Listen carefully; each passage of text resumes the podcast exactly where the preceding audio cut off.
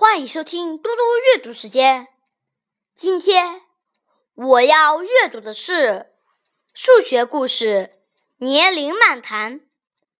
一九七八年年初，我国科学院前院长郭沫若因病住院，数学家华罗庚前去探望，两人谈起寿称问题。华罗庚向郭沫若询问。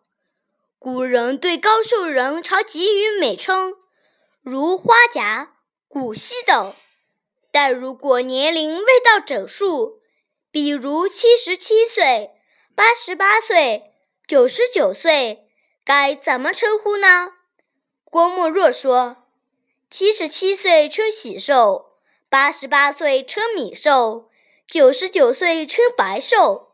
这可是三个字谜，喜字。”草写是由七十七三个字组成，米字由八十八三个字组成，白字是百字缺一，正好九十九。